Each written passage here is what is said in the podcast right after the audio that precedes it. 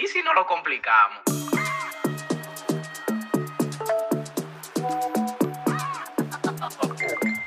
Tú sabes, tecnología.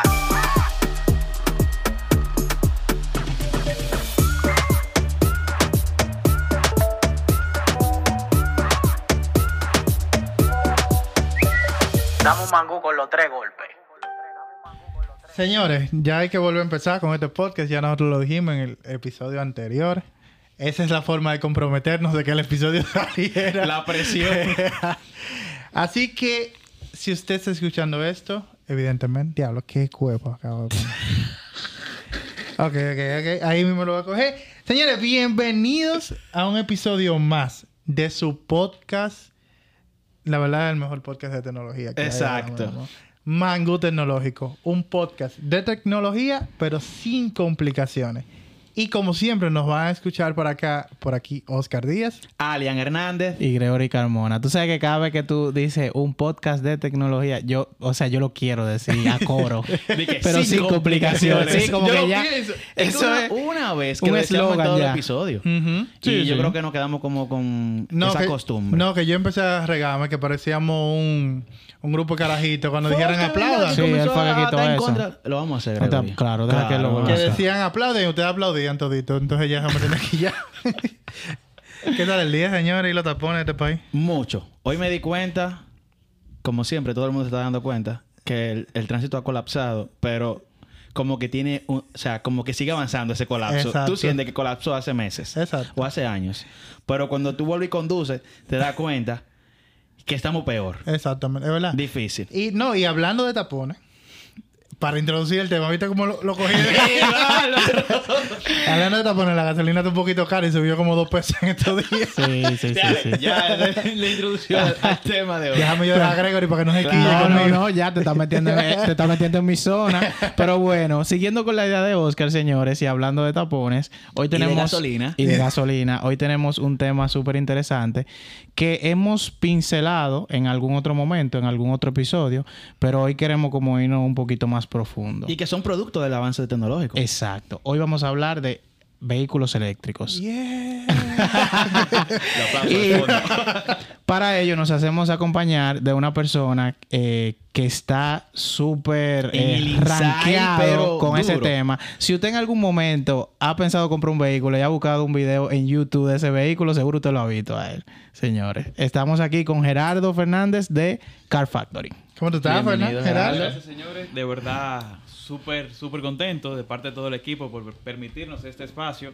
Y ustedes que hablan de tapones, eh, recientemente el Intran lanzó uno nuevo de semáforo inteligente que supuestamente están sincronizados con los semáforos que se encuentran delante de este y que en un futuro también van a hacer el tema de fotomultas. Wow. Que sería también interesante que usted trajera a gente del Intran y le comente sobre este nuevo semáforo inteligente. Sí, tú sabes que yo tengo, yo hice hoy precisamente un, estábamos discutiendo en la cocina mientras estábamos comiendo ahí en la oficina.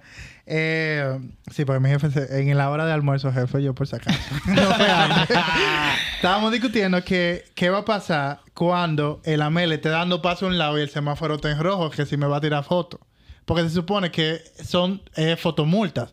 Si está en rojo y tú pasas, te va a No, tirar la una foto. va a salir en la foto haciendo así. Exactamente. No, vas a salir tú. Gracias. Sí. Bueno, yo entiendo también que quizás, como se está implementando esta mejora, en teoría, eso debería remover el AME que separa a la paso.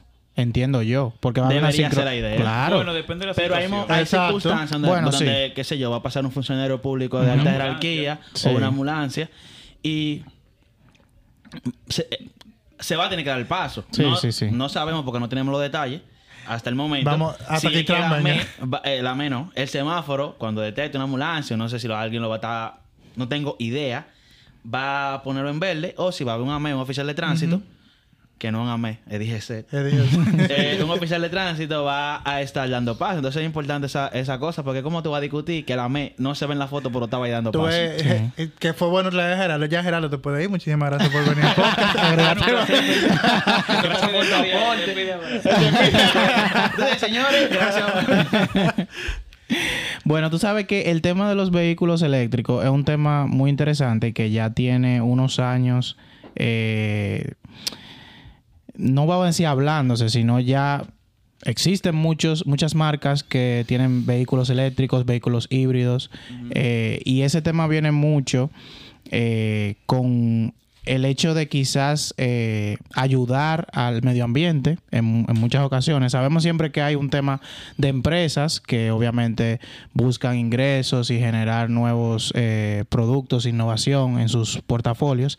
Eh, pero yo, por ejemplo, que vengo del sector energético, que trabajo en el sector energía, sé que hay unas cuotas de erradicación del del tema de la huella de carbono en el mundo y los vehículos eléctricos son parte de eso. Entonces, eh, ¿por qué te ríes? Porque tú me acordaste de un profesor cualquiera de matemática hablando de cualquier cosa y después te dice calcula la relatividad del sol y la distancia que hay. Pero bueno. Eh, no, se fue profundo. Se fue- sí, sí, sí, sí. Sí, No, por eso Claro, me claro. quedé callado. final. me mató la inspiración. Yo voy a cortar mi parte. y te voy- o sea, yo te puedo volver a pegar y me, me Dale, dale, dejaba dale. dar cuenta. Sigue dando. Pero dale. bueno, no- nos gustaría entender un poquito, eh, para el que no sabe, o sea, entiendo que mucha gente ha escuchado en algún punto el tema de los vehículos eléctricos, pero ¿de qué se trata o, o cómo funciona o, o a qué yo le puedo llamar un vehículo eléctrico? Para que tengan una idea, existen seis tipos de carros eléctricos. Donde tú tienes el puramente eléctrico, que es el que más o menos todo el mundo conoce. Tú tienes el vehículo híbrido, que funciona con un motor de combustión más otro motor eléctrico. Tú tienes el plug-in hybrid, que vendría siendo un híbrido, pero en ese caso tú lo puedes enchufar a la pared para que él también se cargue. Ok. También tú tienes el que funciona a través de celdas de hidrógeno. Tú también tienes el de rango de autonomía extendida, que es parecido al híbrido, pero no es híbrido. En ese caso, tú tienes el motor siempre funcionando pero el- en el motor eléctrico y en caso de que se descargue, pues entonces entra el motor de combustión y alimenta las baterías de- del vehículo. De- y las baterías alimentan el motor eléctrico y luego tú te puedes seguir moviendo. Ok. Pero eso no sucede. Wow, tengo muchas preguntas. Ahora después de lo que tú acabas de decir. Tú sabes, escúchame, tú sabes que yo, yo escuchando a Gerardo hablar, siento que estoy viendo un El- el video. si, si usted no lo ha visto, vaya a YouTube y usted se va a dar y- cuenta. Y, y tiene un video donde explica esa parte, eso, los tipos de vehículos eléctricos. Que tengo preguntas sobre eso. Primero, ahora con lo que dijiste de la, del extendido, es que dijiste que luego que se descarga la batería eléctrica, el motor de combustión alimenta las baterías y eso a su vez alimenta el motor eléctrico. Ese proceso, como tú lo mencionas, sonó como que hay que detenerse. ¿Es así? No, no hay que detenerse. Todo es automático. En automático, dígase, la, la batería está llegando a un nivel mínimo y el motor eléctrico, el motor de combustión entra en acción y no te, te permite seguir rodando. Correcto. Para que, para que si quieren buscar un modelo, el BMW i3 Rex, que tiene ese, ese motor el de combustión, ahí ya tienen una idea de cómo funciona este tipo de tecnología.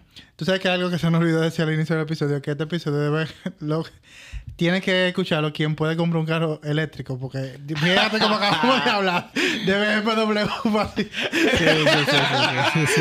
Tú sabes que me surgió una pregunta cuando tú estabas hablando, era Pero porque... falta un tipo de vehículo eléctrico que es el mild hybrid o microhíbrido, que ese funciona con una asistencia de un motor de 48 voltios que ayuda en la, en la aceleración de lo- del motor de combustión.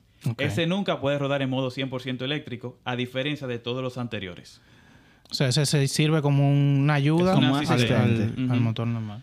Tú sabes que, Tú sabes que tú me hasta acabas de este agregar muchas momento- más dudas. Yo no- No, o sea- y desde ese momento, para mí, existían vehículos de combustión, Híbrido y ve- eléctrico. Vehículo eléctrico y, Y y lo híbrido. Exacto. Que yo entendía, hasta que tú lo dijiste aquí, que un híbrido era como que en un rato men- eh, funcionaba de batería y un rato de combustión. Eso- Pero tú acabas de decir que hay algunos que se pueden enchufar y otros que no, que siempre tienen la batería ahí para... O sea, son...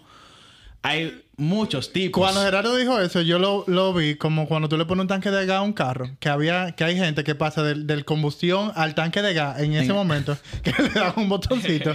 yo pensé eso mismo con el eléctrico. O sea, en verdad, para mí el híbrido era que tú tenías hasta que se descargara la parte eléctrica y después tú cambiabas y es el gasolina. extendido, ahora aprendimos. Exactamente. Ey. Entonces, te iba a hacer una pregunta. Entonces, el carro eléctrico no necesariamente se conecta, la primera opción que tú dijiste, no necesariamente se conecta a un plugin de, de carga de electricidad. No, si es 100% eléctrico, hay que conectarlo a la pared. Por ejemplo, Tesla hay que conectarlo a la pared. Cuando tú dices la pared, un conector Un conector. Puro de. Tesla. Ujú. un cargador de Tesla o caso que sea James Homer o Rivian. Siempre hay que conectarlo en la pared.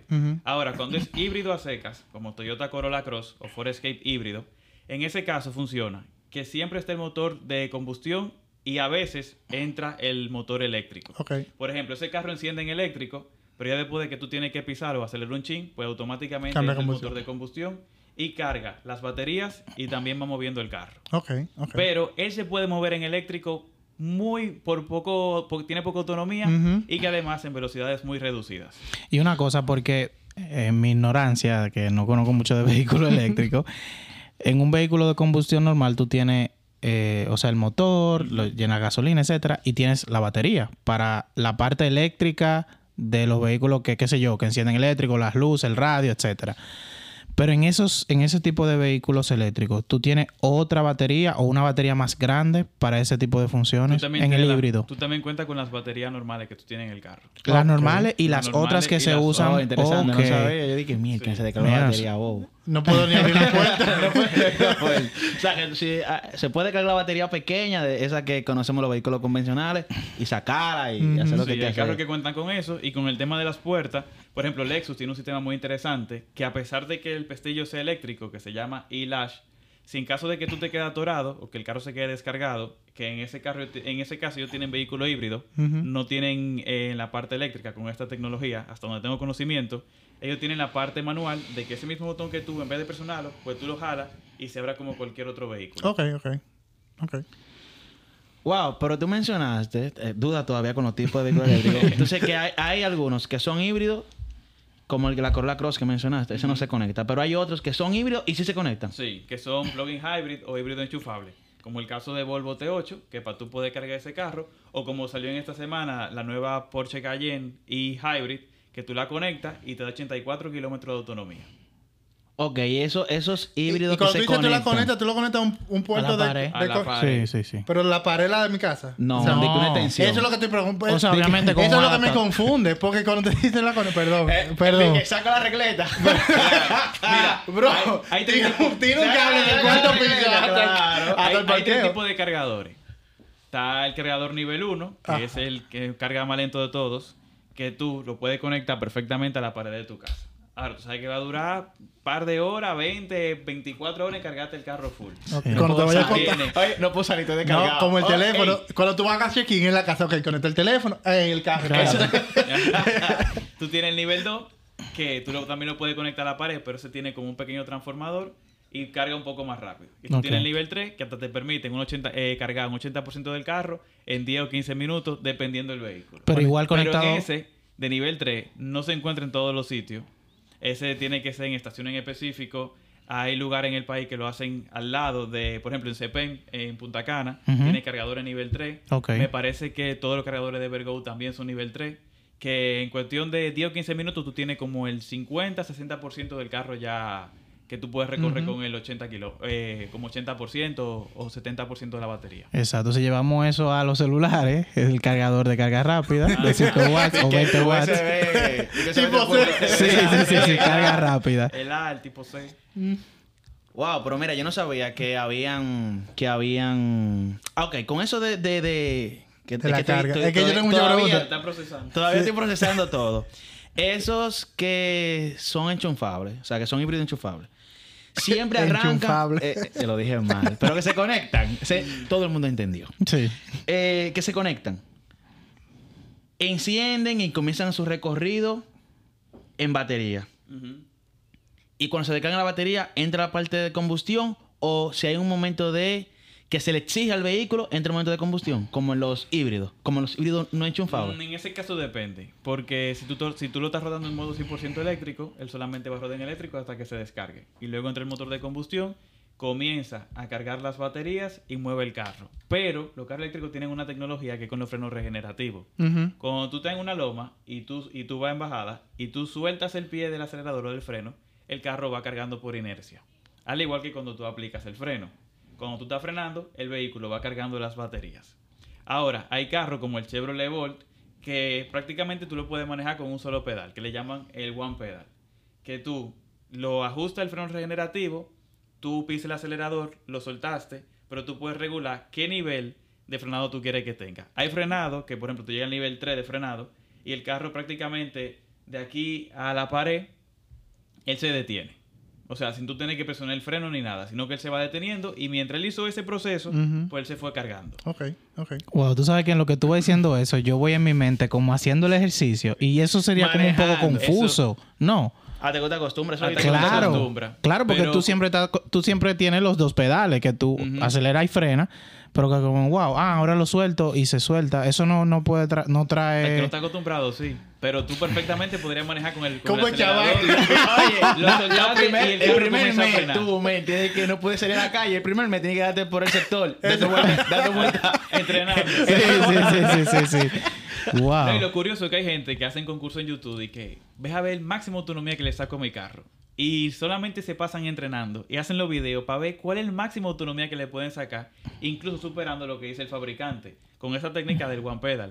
Ellos sueltan el acelerador, el carro se va frenando. Si ven que viene el semáforo en rojo, pues sueltan el acelerador, el carro va frenando. Que si llegaron allá, pues lo pisan un chin chin, él se mueve un chin y así sucesivamente. Tú, pues. Este episodio está bueno. Está complicado. Está complicado porque yo me, me monté en el carro ahora mismo de One Pedal, como Gregory dijo, Sí, y yo lo sí, tengo en mi sí. mente. Soltar. So- ok, hay un semáforo ahí. ¿Cómo él sabe que se tiene que parar antes del semáforo? O sea, No, no, él no sabe. Tú, con base Él a tu lo suelta. experiencia... Si se para antes, le da un chismo para adelante. Exacto. En base a tu experiencia, tú dices, bueno, si de aquí a allí él me da, yo sé que él va a frenar así, pues yo lo suelto y yo sé que voy a llegar de aquí a allá frenado. O sea, tú tienes que hacer un cálculo mental. Sí, pero, Pero ya con la espérate, ese ya lo cálculo tú lo haces después de hacer 10 la vuelta en un Exactamente. el entrenamiento que hablamos. Claro, claro. Estamos Y- asumiendo que se va a hacer ese entrenamiento primero. Sí. Y ese que- es como el yo qué, porque entonces, cuando yo compré mi carro la primera vez, Exacto. yo no pruebas. sabía si yo podía caber los sitios. de- y yo decía en mi mente, yo qué, pues yo qué, pues yo qué. Claro. Y que también, por ejemplo, Hyundai sacó un- el Kona recientemente aquí en el país. Y que cuando tú lo pones en modo eco, la paleta que está detrás del volante funciona como freno regenerativo. Cuando tú lo pones en modo sport, pues funcionan como paletas normales. Ok. Pero a través de esos frenos regenerativos, tú puedes aplicar qué tan fuerte tú quieres que sea la frenada. Hay una frenada que es leve, hay una que es intermedia y una que ya es full, full drástica, que tú, con quitar el pie del acelerador, pues ya el carro prácticamente frena de aquí a allí. Ok. ok. Tú sabes que yo siento que eso es como... Tú sabes que hay vehículos automáticos y todavía hay vehículos mecánicos. Entonces eso es como que otro, otro nivel Ajá. ahora. Ni No. Mecánico automático, one pedal. No, olvídate de eso, que nos acabamos de enterar que hay seis tipos de vehículos eléctricos. O sea, para aún complicar más la situación. Entonces, que hay una pregunta que yo tengo sobre la autonomía. El tema de los vehículos eléctricos. Me robó- porque oh, él, él mencionó... estaba pensando él- lo él mismo. me- ¿Y qué Pero él mencionó... Ahora, ahora me voy a quedar con la pregunta. Tú mencionaste en una que un 80% que te puede dar que 100 kilómetros, 80 kilómetros. Tú mencionaste eso. Pero todavía aquí no hemos comentado más o menos cuál es la autonomía de los vehículos eléctricos en general. O un promedio, porque me imagino que por modelo, por marca, gama, tiene distintas distancias. Pero más o menos, para que quien nos escucha Más o tenga la idea. ¿cuál es el promedio de autonomía que tienen los vehículos eléctricos? De entre 400 a 600 kilómetros. Wow. Eh, Andan entre ahí. O muy bajito 400 o muy alto 600.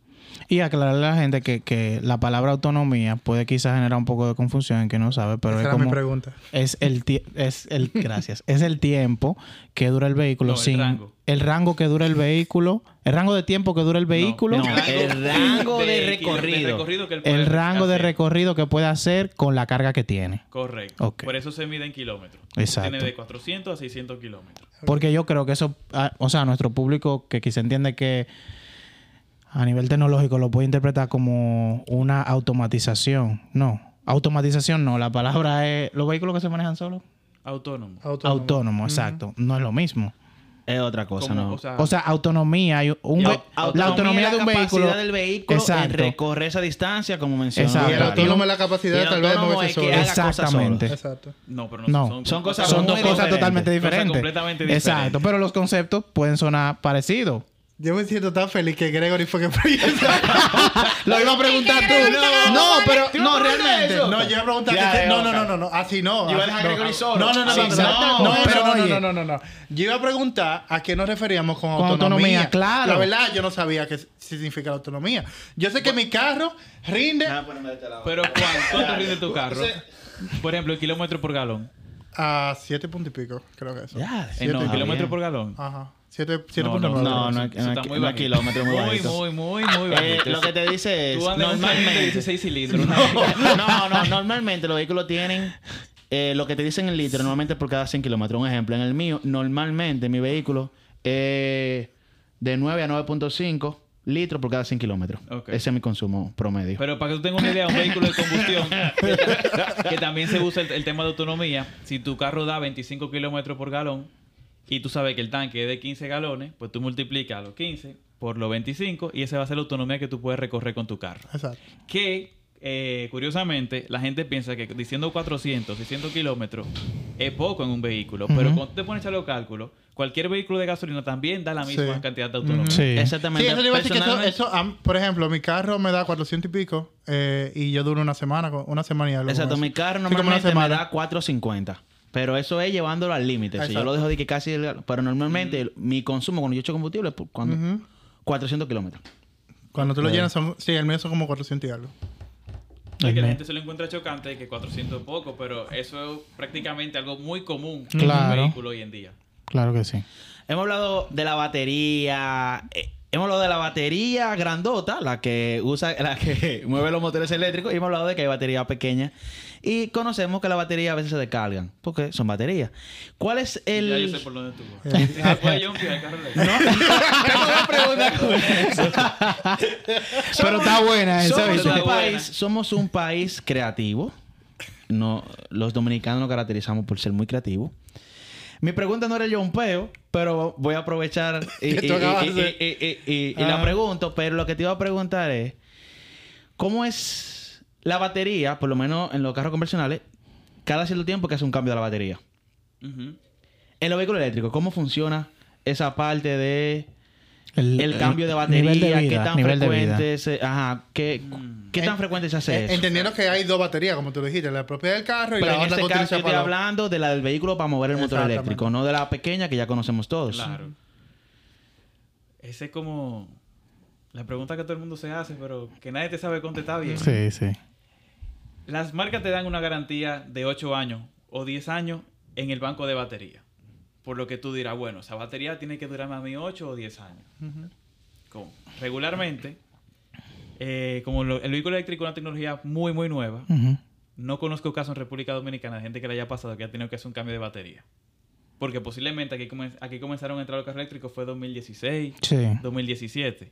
Habrá que esperar 2026, 2027 a ver cómo, cómo va la condición y cómo ha ido la batería perdurando en el tiempo.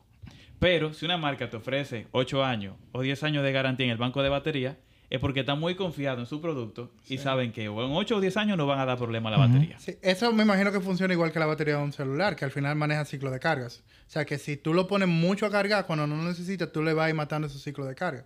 Por ejemplo, me pasa con, los con el iPhone, si lo quiero llevar al iPhone. Tú tienes un teléfono que tiene un 100% de carga, lo acabas de comprar nuevo.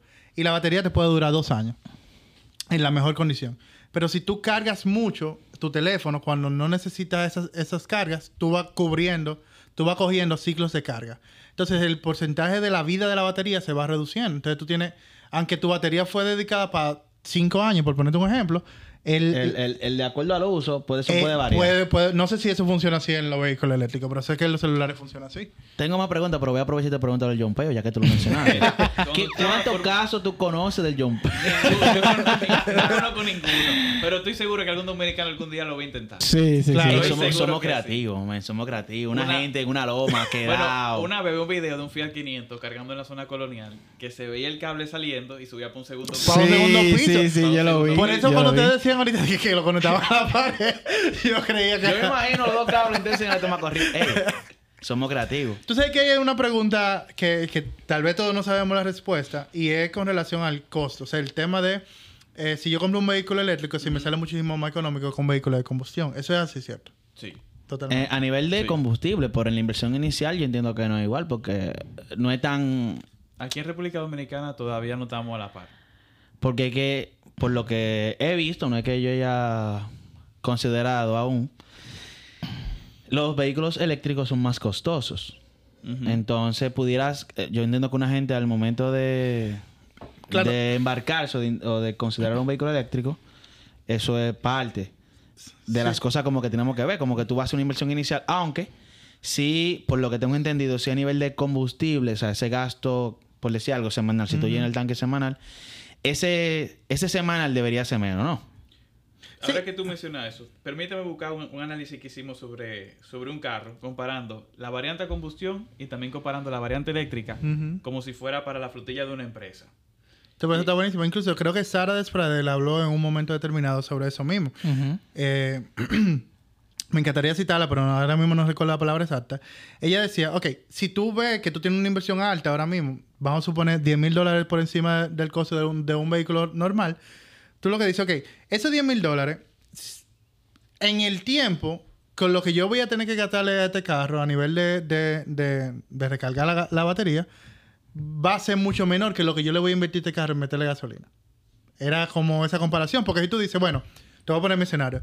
Yo gasto mensual como 12 mil pesos de gasolina. Como 12 mil pesos de gasolina. Si tú calculas eso en el año, son 144 mil pesos. Ujú.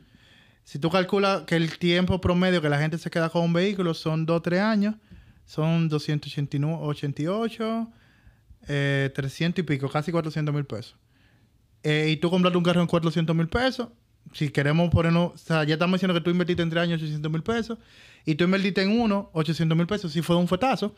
Pero ta- gastaste de gasolina, en tres en de electricidad en 3 años, ¿cuánto? Tú puedes Mucho menos, mucho menos. Yo 20 tuve- mil pesos. yo Y eso el mantenimiento, Exactamente. Yo tuve- imprevistos. Yo vi que en la- en- en- justamente el día de hoy, para el episodio, entré como a ver algo, como una comparación. Y vi que realmente es un ahorro, por lo menos en esa parte del combustible, es un ahorro Sí. considerable. En, en combustible un ahorro muy considerable. Lo que posiblemente tú gastas en un mes, que como cuánto tú gastas. Perdón, Gerardo. Aquí al micrófono. Pudieras, ¿Cómo? eh, pudieras eh, usando el ejemplo de Oscar, vamos a poner 12 mil pesos Mensual. en mensual. Con prácticamente tú vas a un cargador en un supermercado de Evergo con mil pesos y tú casi que casi que llena el carro completo. Si en caso de que sea eléctrico. Y te da 400 kilómetros. pues Vamos poner que eso, vamos a poner que eso la semana. Exacto. que es la semana, pues ya tú tienes una comparación A- abismal. abismal. Y ponte tú que tú lo sumes con... Porque yo sé que las EDES te instalan un cargador. Te pueden instalar un cargador en tu casa. Y muchos showroom aquí, o concesionarios, cuando tú compras un vehículo eléctrico con ellos, te incluyen en la instalación del cargador. en tu. Exacto, en tu parqueo. Entonces tú lo, tú lo puedes sumar a la renta mensual de tu electricidad de tu casa. Ponte tú. Entonces, si tú empiezas a, su- a sumar los cálculos, de 12 mil a 4 mil pesos, bro, o sea, y te va a durar el mismo mes. Ahora, o sea, el yo sé que es una inversión inicial fuerte porque lo es. O sea, no son que tú vas a buscar 400 mil pesos y con un inicial de, Y- de y 50 no es mil pesos. que- Sí, sí, no es sí. como los vehículos de combustión, como tienen tanto tiempo ya funcionando, como que aparecen vehículos de todo tipo. Eso yo iba a en- decir. en- en usado, buenas Para el vehículo condiciones. eléctrico, como que Y en los otro vehículos- país tú no vas a encontrar un vehículo eléctrico Y de año lo- 2000. y los ¿Tú vehículos Entonces, como que siempre, como un vehículo casi De- nuevo año, o exacto. nuevo, es entendible que también es una inversión inicial alta, porque si tú vas a buscar un vehículo ahora mismo, 2022, con de combustión, también sería una un inicial Y son alto. feitos los carros eléctricos, los, los más económicos son medio feitos, ¿verdad? Eso yo, te iba a eso yo te iba a preguntar, Eso es Gerardo. intencional. Eh, sí, claro Eso que fue sí. intencional. Oh, yo te iba a Pero preguntar como eso porque tú, verdad. Sí. Tú dices, por ejemplo, que eh, haciendo la comparación de los 12 mil pesos de gasolina mensual a los mil.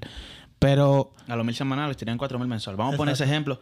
Quien está acá haciendo los cálculos en su casa tranquilo, porque estamos aquí en una mesa sí. conversando y tirando cálculos de Exacto. mente, usted hace su cálculo ya Claro. de manera... Exacto. Ponte, ponte tú los 12 mil mensual y los 4 mil mensual del vehículo eléctrico por Eso la es mucho, carga. como cu- 4.000, Es mucho. Pero el tipo de vehículo, o sea, la comparación, ok, de la carga y el combustible, pero yo tener un vehículo que me consuma eso X, a X, de X nivel, yo puedo tener ese mismo vehículo en ese mismo nivel eléctrico. No, es el tema. Entonces ahí hay, Eh, hay un punto. Posiblemente un carro que te dé, que tú gastes 12 mil pesos mensual, cuesta 30 mil, 35 mil dólares. Sí. Y un carro eléctrico mm, nuevo, cero kilómetros, no me llega ninguno a la cabeza que cueste menos de, de 40 mil, 50 mil dólares. Y en el caso del estudio que hicimos, que era comparando dos camionetas, una diésel y otra en la versión puramente eléctrica, pero en ese caso nos enfocamos mucho en flotilla. Ok. Si verdaderamente vale que una empresa haga su, su- Un- el cambio. El cambio de flotilla. De flotilla eléctrico y al final salía que no. O sea, con todo de que tú Wow. te ahorres mantenimiento, con todo de que tú te ahorres eh, a largo plazo, como quiera, el cambio no lo justificaba porque el vehículo en su versión de combustión costaba 40 mil dólares y en la versión eléctrica casi 80 mil dólares. Entonces, doble. esa diferencia tan grande no se justificaba con el mantenimiento que tú le ibas a hacer eh, al año y al final concluimos que no. Sin embargo, hay una razón que es muy importante y que mencionaron al comienzo, que es que muchas marcas están atrás de dejar una huella de, de cero emisiones. Que eso sí está, sí está- sí está teniendo un impacto, que por ejemplo aquí DHL compró creo que fueron 8 o 10 vehículos Maxus eh, T70, Ujú. no me acuerdo el modelo específico, pero fue detrás de eso, buscando cómo DHL a nivel mundial reducía las emisiones y parte de eso fue comprar aquí en República Dominicana 8 o 10 flotillas de esos vehículos. Claro, ¿Y no las la- cambio todas, pero estoy aportando Claro. a, a la reducción de la huella. Hay una discusión Es interesante con eso. men- Ok. ¿Sabes que hay un... Quiero rescatar que hay un tema, hay una discusión interesante sobre el tema de la reducción de, de la huella de carbono, porque dicen que al final En el proceso de construcción, proceso de se dice que se utiliza eh, muchos recursos Sí, en la minería. energéticos Exactamente. y muchos Sí. materiales que a veces como que tú te lo estás ahorrando después que tú lo fabricas, pero en el proceso de fabricación.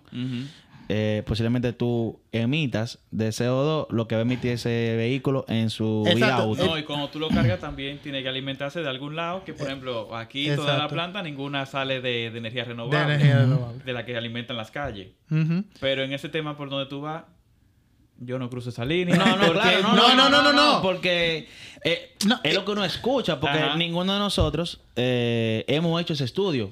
Gente y investigadores, hay estudios de ambos lados. No, hay estudios incluso- que te dicen que... Claro, porque que- todo depende de quién paga. el Exactamente. Exacto. Entonces hay estudios. No, no. Y eso la gente tiene que tenerlo claro. Cuando uno lee eh, informaciones, normalmente hay intereses. Sí. Hay estudios que te pueden decir tanto que realmente eh, se impacta en la huella de carbono y hay estudios que te pueden decir que no. Simplemente lo Tú decides- mencionamos tú- aquí. es igual que la dieta. Tú decides con quién te haga más feliz de esos dos, de los dos estudios. Es, no, Bueno, yo sé que te iba a hacer una pregunta, vaya. Yo no quiero que nos salgamos de, de una de algo que tú dijiste. Cuando yo dije que los carros eléctricos que son más baratos son más feitos, tú dijiste que era intencional. Sí. Me gustaría entender un poquito más eso. Al comienzo, cuando no habían carro eléctrico en el mercado, ¿recuerdan el Nissan, Leaf- el Nissan Leaf de primera generación? Sí. Anda por ahí. Mucho, mucho.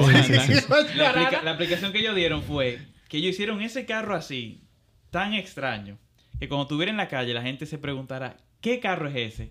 Y se, y se detuviera a ver qué vehículo era. Y Nissan dijo que fue intencional para, que, para llamar la atención y que la gente comience a preguntarse que qué carro es ese, qué es lo que tiene. Y al final concluían con que era un carro eléctrico y eso ya como que se le fue entrando a la cabeza. a la gente. Sí, sí. La- el- y quien es el dueño del carro, mientras tanto, sufrió, Sufrió eh, eh, ese bullying. bullying. Tú mencionaste algo con el estudio que ustedes hicieron, que es muy interesante. O sea, me parece muy interesante que ustedes hayan hecho ese estudio y que haya concluido Que no. de manera concluye, de manera contraria a lo que se...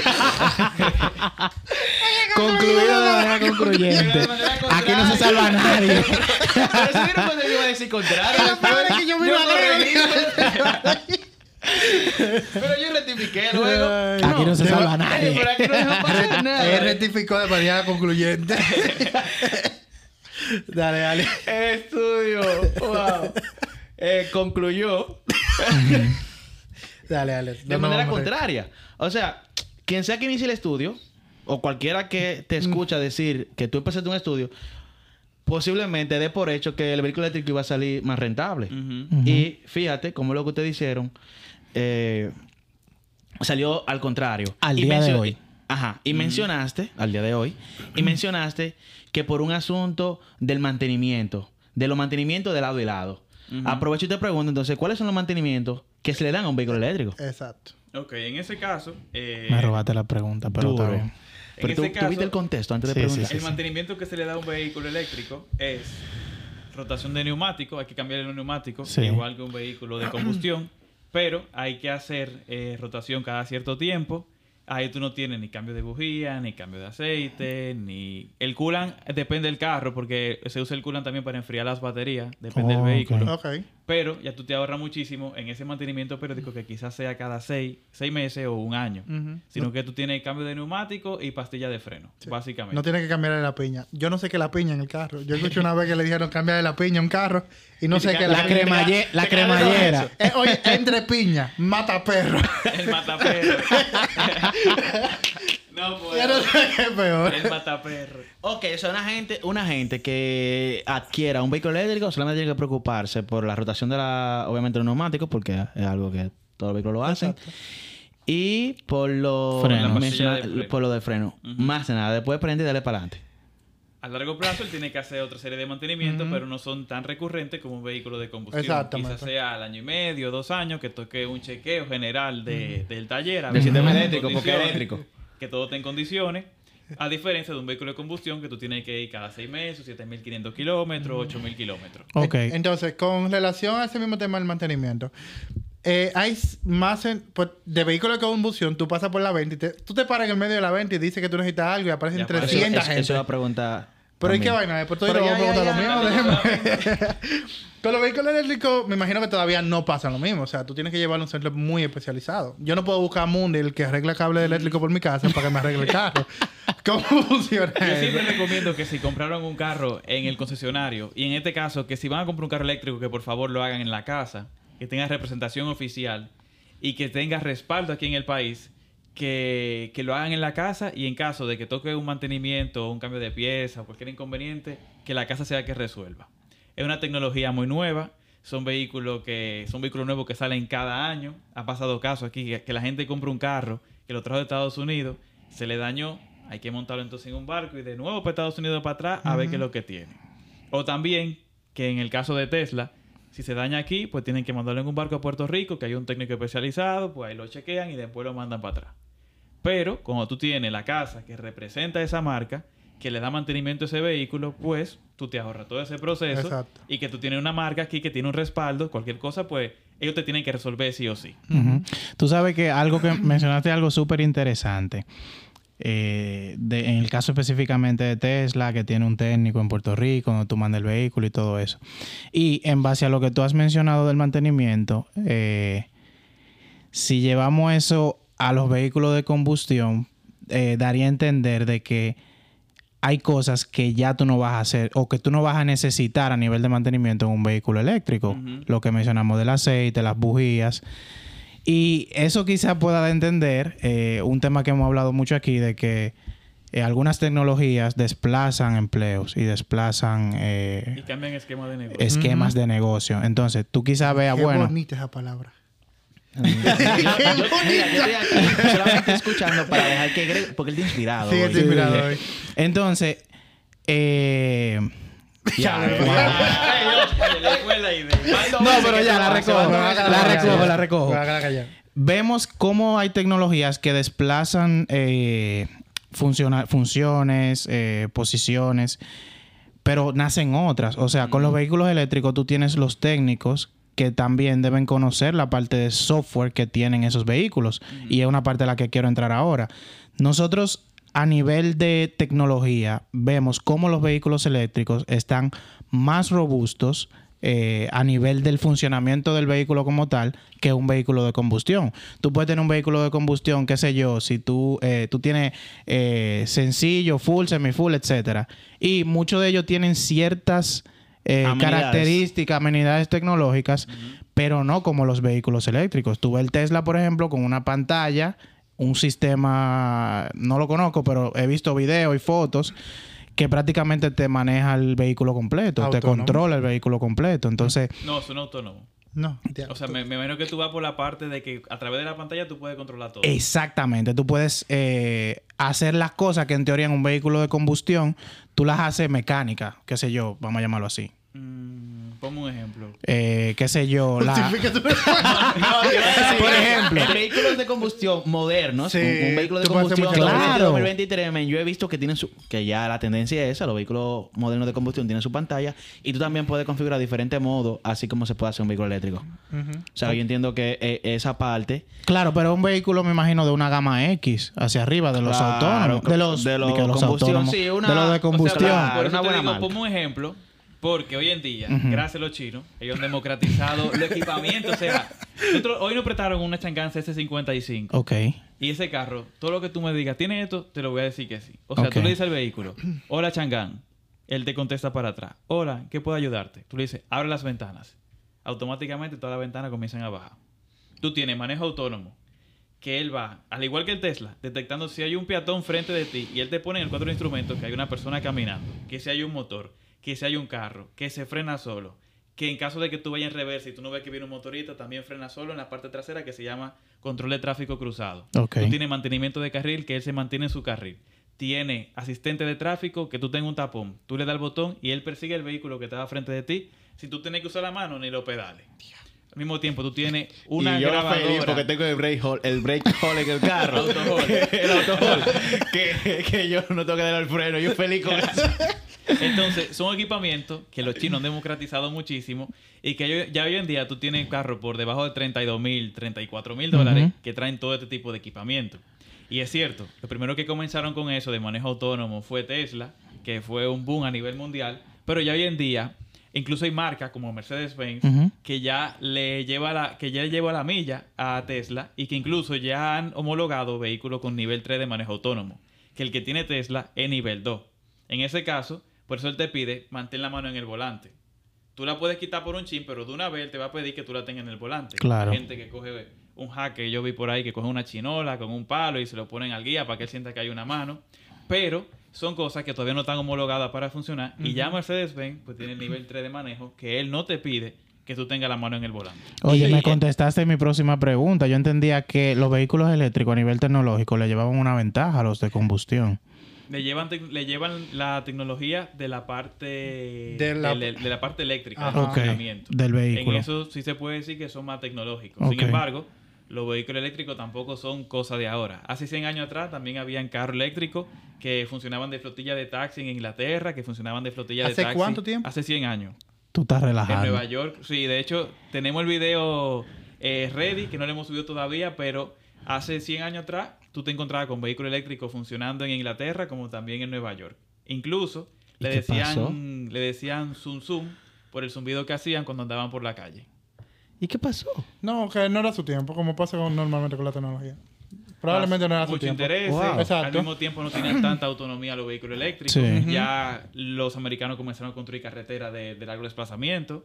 Ya tú tenías que estar deteniéndote muchísimo tiempo. Y al mismo tiempo venía la gasolina, que tú nada más te parabas, recargabas y Pum, seguías. Que eso es algo que la gente a veces Entonces, toma en consideración. Ujú. Sí, es un punto muy importante. o Eso, sea, ah, nuestro país, ah, ya que entramos en ese tema, nuestro país tiene una red de carga. ¿Tú consideras que tiene una red de carga de cargadores decente? Es muy buena. Es buena. O sea, yo me puedo ir para cualquier provincia sin miedo en un carro eléctrico. Eso, Eh, no te voy a recomendar provincia del sur. Se puede cargar, pero es un poco más difícil. Pero si tú vas para el este, tú vas a encontrar cargador en cualquier bomba de gasolina. Y en Punta Cana tú vas a encontrar en un supermercado, en una bomba, en, al- en algún establecimiento. Si quieren, si quieren saber cuáles son los cargadores que están disponibles, hay una app que se llama PlugShare y él te va a indicar dónde están todos los cargadores aquí en República Dominicana con nivel 2 y nivel 3. ok, ok. No, y en esos casos me imagino, en el caso del sur que menciona, sería que tú andes con tu, no sé, tu adaptador, ¿no? Coño, Digo yo. Pues, se puede, Claro, pero- es una opción. No, porque el nivel 2 tiene una. Tú mencionaste que se puede conectar en una casa. Simplemente a la casa que tú llegues. que va a durar más tiempo. Y que va a durar mucho más para Sí, cargarse. va a durar es mucho más, más. lento. Y que hay cargadores nivel 2, nivel 3 en el sur, pero es poco común. Sí. Ok. O sea, Oh. no, no. No, no, no, no. No, no, que yo iba a decir que tú puedes andar con tu cable de, de conectarlo en la casa, como estaban hablando ahorita. Con tu powerbank. Como Está una buena vez que hace mucho se pusieron un Tesla, creo, al lado de una de una plantica de la que usan en, en la barbería y cosas, que pusieron la planta al lado de que, que el Tesla se estaba jalando de la planta. no, Eh, cargándolo eso eso Sí, hace mucho, eso aquí, no, hace mucho. demasiado Lo que tú decías son creativos, No, no. El dominicano Sí, sí, sí, tiene sí. mucha creatividad, de verdad. Tenemos. Eh, te preguntaba con eso, o te quiero preguntar, con eso de. Ya que tú mencionaste ahorita, gracias a la pregunta de Gregory, que los vehículos eléctricos al fin eh, tienen lo que tienen es más. O un funcionamiento, o un funcionamiento más eficiente a nivel de. De la parte eléctrica, porque son vehículos eléctricos. No es que le llevan como esa gran distancia y tecnología a un carro de combustión. Entonces te quería preguntar, ¿cuáles son esas, o sea, ¿cuáles son esas ventajas que tú pudieras mencionar de los vehículos eléctricos? Aquí hemos mencionado ya la parte de, Del bolsillo. de- del, del ahorro en, combustible y hablamos un poco de esa tecnología que no le lleva la milla. ¿Qué otras cosas tú consideras que son ventajosas en un vehículo eléctrico versus combustión? Depende de la ciudad. Por ejemplo, en Europa hay zonas donde solamente pueden entrar vehículos con una etiqueta cero, que son carros que tengan no mild hybrid, pero que eso tiene un poco de polémica porque hay mild hybrid que son V8. Sin embargo, tú no dejas entrar un vehículo de cuatro cilindros a esa misma zona y el V8 con el mild hybrid, que es una hibridación suave, Sí. sí lo permiten entrar. Entonces hay zonas donde solamente pueden entrar carros eléctricos, que es una ventaja en algunos países. En República Dominicana eso no ha llegado todavía. No creo que llegue por muchísimo No, no tiempo. no. Y que además, en la, tú ibas por una parte interesante que es lo de eficiencia. El vehículo de combustión no es tan eficiente como un vehículo eléctrico porque él va perdiendo potencia a través de que lo pasa por la transmisión, que pasa por la goma, que esto y que lo otro.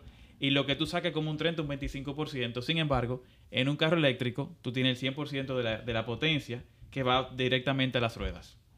Incluso, y quisiera resaltar también que cuando hablamos de vehículos eléctricos, eso mismo pasa con los motores eléctricos o, o cosas así. O sea, el tema de que, eh, por ejemplo, esa comparación que ustedes hicieron con la frontilla de, de- de una empresa. Tal vez en, en los motores eléctricos funcionaría diferente, el resultado podría ser diferente. Porque yo he escuchado y he visto que no, no son tan, tan elevados en los motores eléctricos en comparación con los carros eléctricos.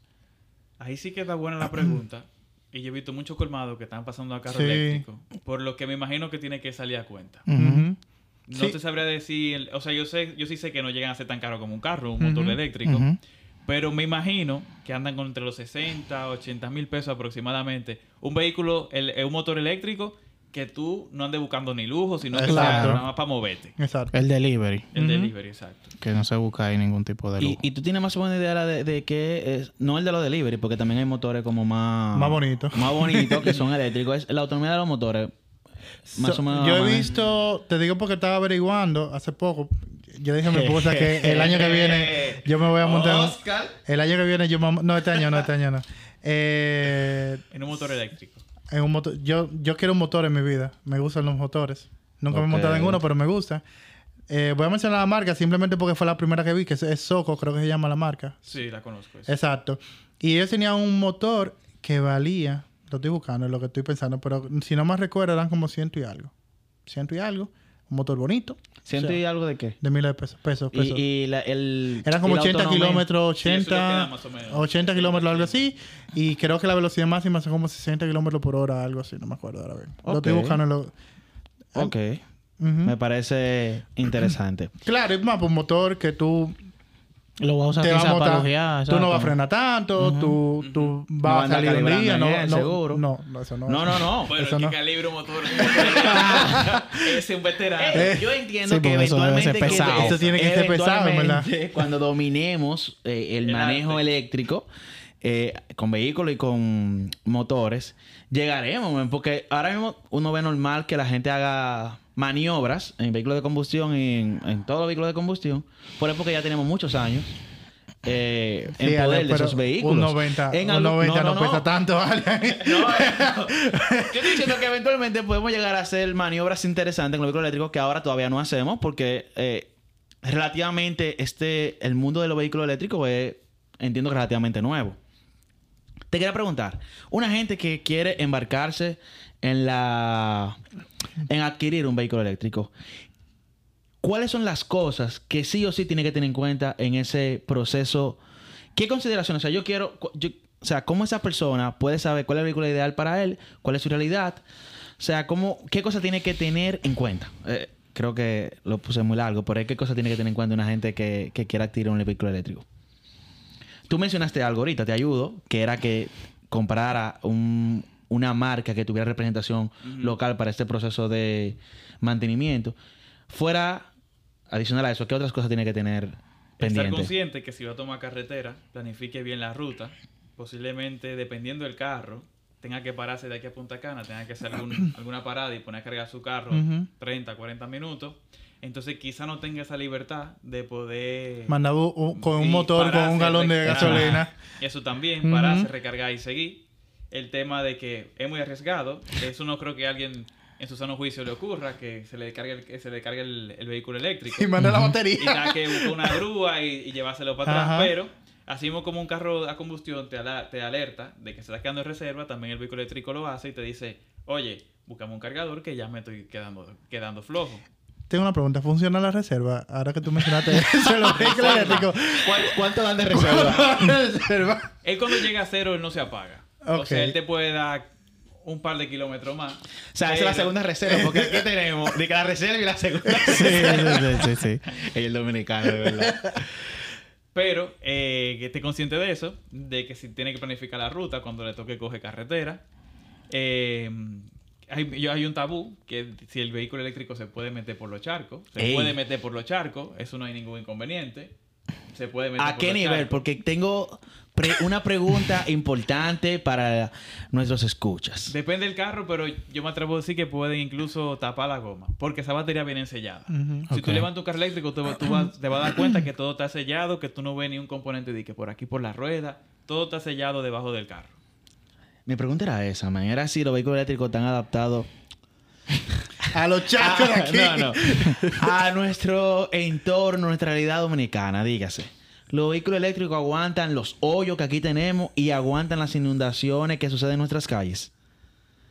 Bueno, de aguantar hoyo, yo diría... No, yo digo ningún carro, pero yo digo, o sea, si, si tienen ese, esa dureza que aquí decimos, mira, esa camioneta o esa jipeta eh, te aguanta, o sea, aquí hay marcas y modelos Sí. que son famosos, mira, eso aguanta todo. Eh, ¿Podemos decir algo similar de los vehículos eléctricos? Que obviamente tengan esa robustez para... O sea, ¿podemos decir algo similar? Bueno, volvemos con lo mismo de ahorita. o sea, Depende del vehículo. eh, depende del vehículo, pero también depende... Hay que, hay que tener claro que es una tecnología que acaba de llegar al país. Entonces, esos vehículos que tú dices que son indestructibles, ya tienen su fama a través de generaciones y la gente sí. está claro de cómo funciona. Hay carros eléctricos que puede que te lo aguanten, puede que tú hayas comprado ese mismo carro eléctrico pero usado y de verdad el dueño anterior lo haya desbaratado completamente y quizá a ti no te dure o puede que simplemente el carro te haya salido mal. Entonces depende mucho de, de muchas variantes. De quién era el dueño, al igual que un carro de combustión, si es un vehículo usado, la condición en la que está. Pero por tema de lluvia, un vehículo eléctrico no se va a quedar. Ok. Por Eso tema de es un no detalle importante. Sí. Porque aquí Ni la te va a dar calle... corriente, ni si tú estás cargando el carro y está lloviendo, tú te vas a quedar pegado en el carro. ¿Tú te imaginas? Eso no va a pasar. Eso no va a pasar. Dije que te dio un fuetazo el carro. no es que tú no puedas salir porque no puedes agarrar la puerta. Dije tú, tú con una gente. Dije, ¡oh! Eso, eso no va a pasar. Ah, yo siento que a todos nos ha pasado eso. Bueno, no sé si a todos. Yo no sé si esto, esto va de que cosas que te mantienen. Humilde. A mí me llegó a pasar cuando pequeño. Que a veces. tú la agarras. Ay, coño. Pero yo no sé, yo no sé si era corriente, pero como que te daban. Bro. te- Una, te- co- una, una te- coquillita. Oye, una coquillita. Oye, toda la estufa que se prende ni que eléctrica. Ah. Llega un momento determinado, como la de mi casa ahora mismo, que tú tienes que usar una cuchara de madera para poder usar la vaina. Porque si. ¿Quién? Lo- ya yo lo voy a cambiar. Pero el botón de, de prender los niños, ¿verdad? Si tú le das. Tú puedes tener lo que tú quieras. Si tú le das con el dedo, te da un fuetazo. Entonces tú tienes que usar un palo de madera, o sea, una cuchara de madera normal. apre- Para apretar el botón. Exacto, Normal. normal, ya. Claro, estrategia. Pero Mira- sería difícil que en un vehículo eléctrico tú no puedas salir. Tú sabes qué quería resaltar. Ahora viendo, estaba viendo lo de Soco. Por ejemplo, es la que yo vi, cuesta 3.850 dólares hoy. Son 200 mil y pico pesos. Yo lo digo muy chile, pero no lo tengo, los 200 mil pesos, por si acaso. Eh, pero me gusta que dice, mira, autonomía de 75 kilómetros. Y es como una computadora cualquiera, que tú le puedes comprar una RAM adicional. Tú puedes comprar la otra batería que lo lleva a 150 kilómetros de autonomía. O sea, Eso me gusta. Quiero Pero- mencionar algo de Pero eso. ¿cómo? O sea, hay dos versiones de ese motor. O que tú compras una batería extra y yo te lo cambia. No, no, él, él tiene un espacio donde tú le puedes poner la do- eh, dice una autonomía de 75 kilómetros con opción para una segunda batería aumentando la distancia a 150 kilómetros. Exacto. Yo había visto otros que se parecen a, a la Vespa, creo que es la palabra, la- el nombre, que tiene el espacio, tú le pones la batería y tiene un espacio donde tú le puedes poner otra batería. Así mismo. o sea, es como agregarle una tarjeta RAM adicional. Interesante, ahora que tú mencionaste eso de actualización, hoy precisamente leí un tweet del- de el dueño de Tesla que liberó como una actualización donde va a permitir a todos los modelos de Tesla tener autopilot. Ya Ah, sí. Es- Finalmente. Ajá, Sí. eso leí hoy. Que parece, me parece interesante que en los vehículos eléctricos hay esa ventaja. Donde tú puedes hacer, como es mu- eh, mucho, obviamente, electrónica y software, tú puedes a- agregar feature a esos vehículos actualizaciones. con actualizaciones como cualquier computadora. Pero como dijo Gerardo, al final es un tema, no necesariamente de los vehículos eléctricos, porque tú hablaste de la Chang'an ahorita, me imagino que tú puedes hacer eso mismo. No sé si Chang'an, pero hay marca con de Exacto. combustión que también se puede hacer. Exactamente. Al final, para mí, él lo hizo cuando yo vi ese tweet. Eh, él lo... O sea, que tú y yo tenemos el mismo Twitter. El mismo Twitter. Exacto. A Greg, Greg no llega a ese Lo que pasa es que no, a él no le llega ese Twitter. Nosotros siempre decimos que en Twitter hay dos mundos. O sea, hay gente que está en un lado de Twitter y otra gente no. Y nosotros estamos en el mismo en mundo el mismo de Twitter. mundo de Sí, sí. Twitter. El punto es que eh, yo lo que siento es que eso es una presión al final, porque las otras compañías. Sí, se está que democratizando. son, eh, al final es software. O sea, tú la única ventaja que tienes es que tú tienes un vehículo a combustión y un vehículo eléctrico. No, lo o que sea, pasa es que Tesla cuento. picó adelante con muchas cosas, entiendo, y ellos se obviamente todo el mundo negocia con eso. Esa cosa, ese feature premium que no te lo da todo el mundo y yo te lo puedo dar, yo te lo voy a cobrar. Ahora, yo me quillaría negocio. si yo al inicio, porque yo creo que costaba como 10 mil dólares, no, Sí. como 10 mil dólares el autopilot. Nada más ponerlo. Sí, nada más que te lo habilitara. ¿Quién lo pagó y ahora lo pusieron para todo el mundo? Pero es, por- es lo mismo y gracias a la tecnología y gracias a que la tecnología se democratiza rápidamente, como toda la innovación eh, va muy rápido, estas cosas ya se hace algo normal. Sí. Ya no es algo premium, ya es algo que se estila que debe tener un vehículo Que eléctrico. debe, ajá. Sí. Y estratégicamente lo que a la empresa le va a convenir. Por eso lo va a hacer. Yo creo que, que, que en verdad... Estuvo más bueno de lo que yo imaginaba. de- lo con lo que él me mató fue con lo de lo, con lo que tú me mataste fue con lo de los tipos de vehículos eléctricos. Sí, De verdad. No, sí, no. yo no lo sabía, verdad. Yo pensaba que nada más eran los tres que te mencioné al principio. Así que, wow. Muy buen episodio. De verdad, gracias Gerardo por poder estar aquí en el podcast. No sé si le quiere dar las redes a, a nuestro público de ustedes. Ustedes son más famosos que nosotros, pero dásela por si acaso. De verdad, gracias a ustedes por el espacio que nos dieron. De parte de todo el equipo, súper, súper agradecido. De verdad que hacía tiempo que no participaba en un podcast y gracias por darnos nuevamente esa oportunidad. Y nos pueden encontrar a través de redes como en Instagram, Facebook y TikTok como arroba carfactoryRD y en YouTube para cualquier review o vehículo que quieran conocer más que esté en República Dominicana lo pueden hacer a través de Car Factory. Repito, si usted está pensando comprar un vehículo, Vaya vaya, a Car Factory. a Car Factory, que ahí usted se va, a encar- ah, va- se va a enterar de todos los detalles del vehículo, no solamente técnico, muchos consejos que ustedes le dan a las personas que están pensando comprar o adquirir X vehículo. Y ahí las y no personas solamente pueden, de vehículos, ellos tienen, ustedes tienen videos, Curiosidades. varias, varias curiosidades interesantes, como eso de los tipos de los tipos de eléctricos, el significado de, la, de las líneas en las calles. Las Y eso, eh, Sí. eh, hay Y mucha gente que, necesita ver ese video. Para que estén atentos de cuando salga la historia de los vehículos eléctricos. Exacto. Que ya próximamente va, va a salir ese video. Perfecto. También, Sí, que la gente tiene que entender que puede doblar a la derecha aquí. Somos bueno, nosotros señores, al igual que Car Factory, estamos también en todas las redes sociales como Mangu Tecnológico. Estamos también en todas las plataformas eh, podcast. digitales y de podcast. Y también, si usted se preguntaba cómo apoyar a Mangu Tecnológico y no sabía cómo hacerlo, le voy a decir cómo lo puede hacer. estamos en Patreon también. Patreon slash Mangu Tecnológico y ahí se va a enterar cómo nos puede apoyar. Nada, nos vemos el próximo jueves. Bye. Bye. ¿Sabes? Tecnología.